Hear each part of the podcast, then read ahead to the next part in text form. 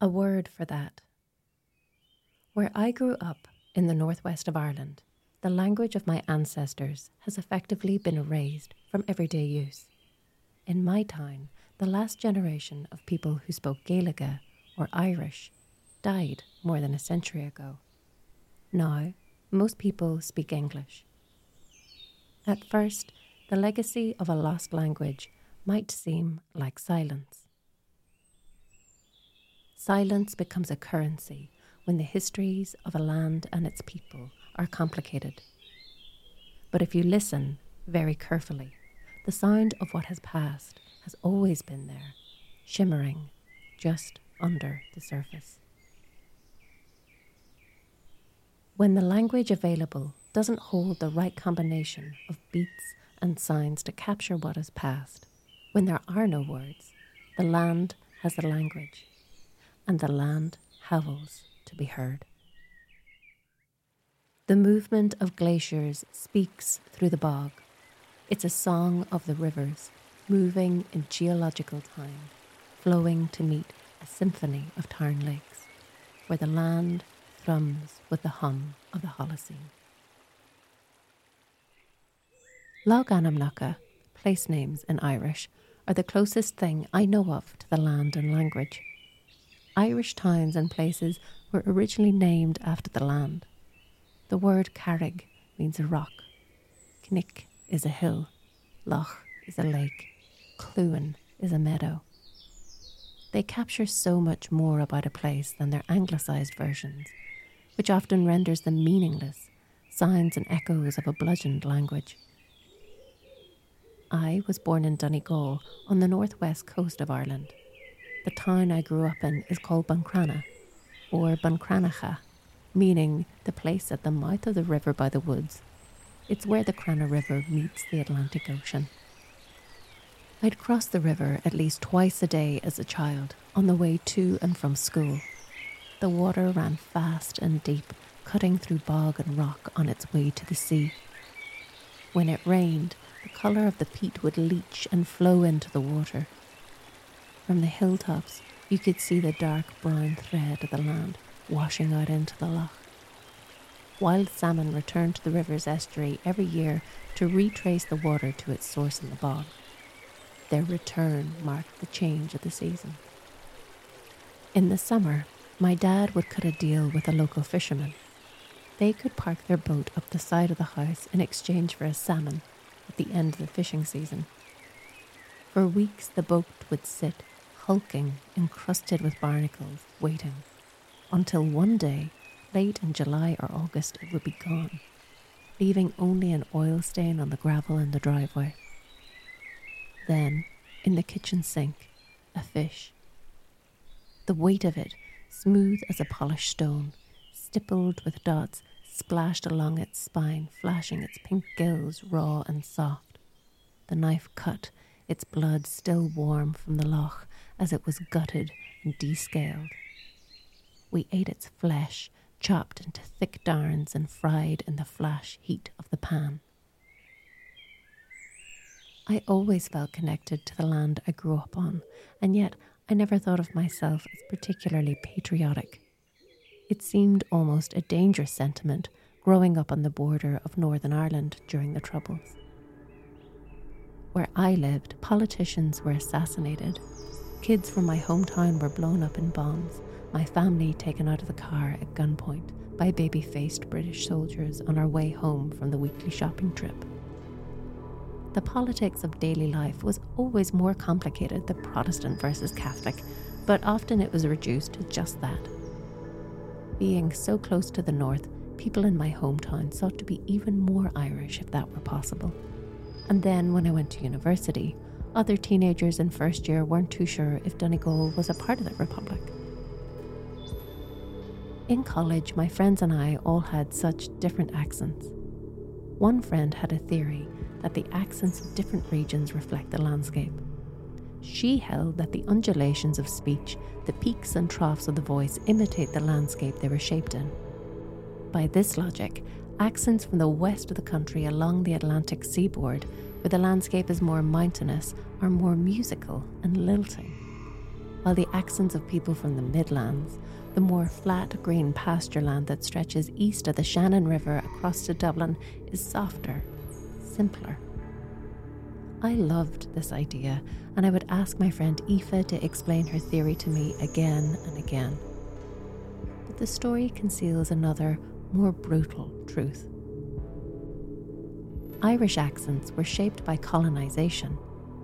More specifically, the forced displacement of people as a result of the British plantation policy known as to hell or to Connacht, introduced by William Cromwell in the 1650s.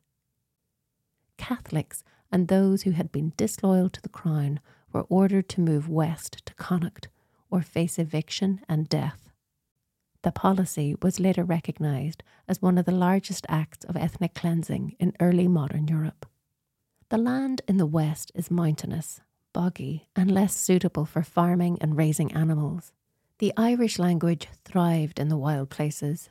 That's why the more musical accents like those still found in Cork Kerry, Galway, and Donegal endured.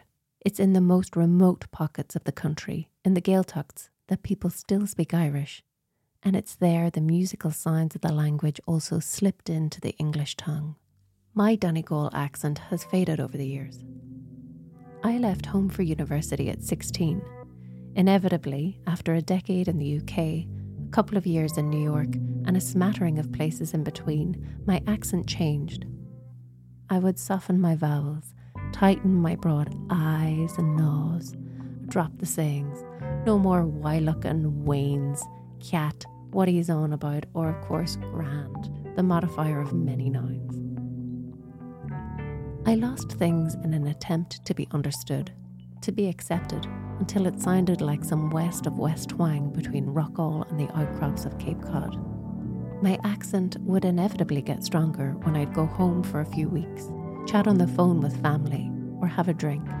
I'd get even more Irish then, or so I was told. Yet still, when I went home to Ireland, I was never quite Irish enough. I'd find myself truly an immigrant, not belonging at home or abroad. When I moved to the UK, the pendulum swung the other way. There, I was definitively Irish.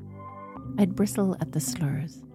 Don't have a paddy, people would say unthinkingly, meaning don't lose your temper. One afternoon, I was walking around the city of London. I'd been carrying an empty sandwich wrapper for some time and I was on the lookout for a bin where I could throw away my trash. I mentioned the lack of trash cans to an acquaintance, at which they laughed and said, You know why there are no bins around here, don't you? I shook my head. No, I didn't know, or perhaps a small part of me just wanted to hear them say it out loud. It's because of you lot, they nodded. I did my best to shrug it off, yet I could always feel it the echoes of my ancestors and their bog stained hands in my movements.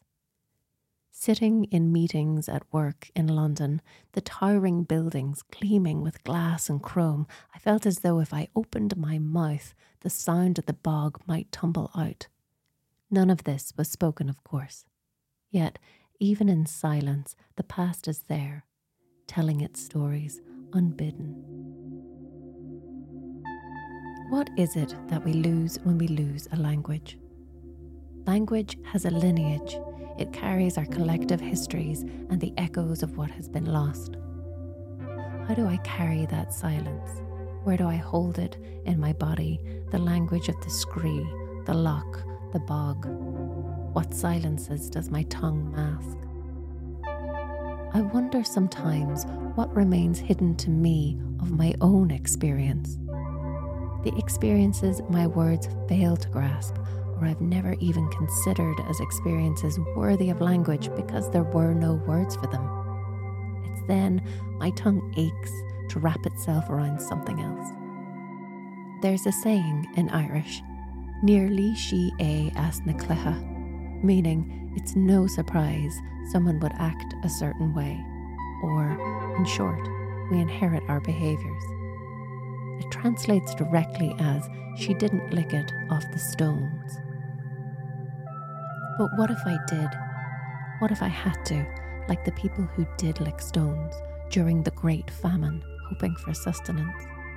the people who ate seaweed from the rocky coastline, grass and weeds by the roadside, their bellies swollen, the language turned sour in their mouths.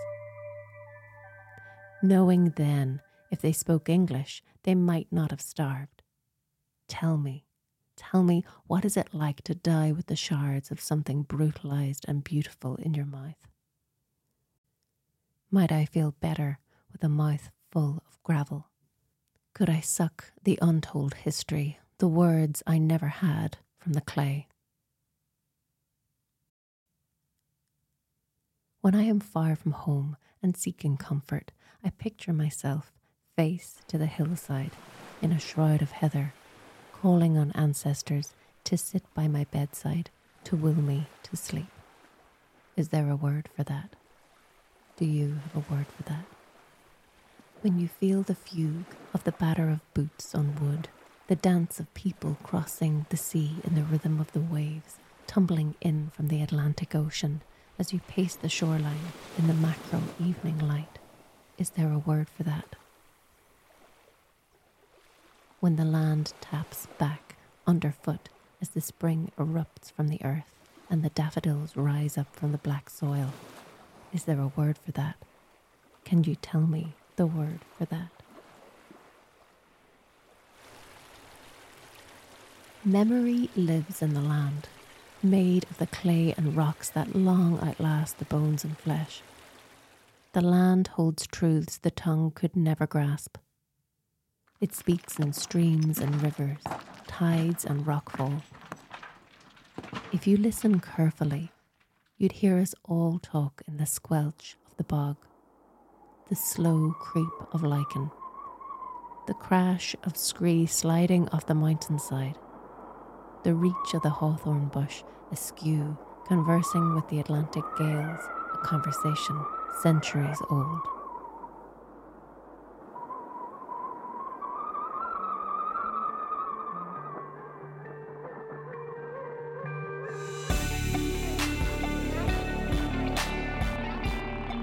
Podcast is the fruit of a collaborative effort between Paris 8th MFA in creative writing and a nonfiction program at the University of Iowa. Over several months, Frictions supported students from both institutions to bring you these podcasts. The guidelines were simple produce compelling narratives on the sense of belonging. We extend our gratitude to them, as well as the two universities for their support, and a special thanks to the U.S. Embassy in Paris for their generous backing of this project.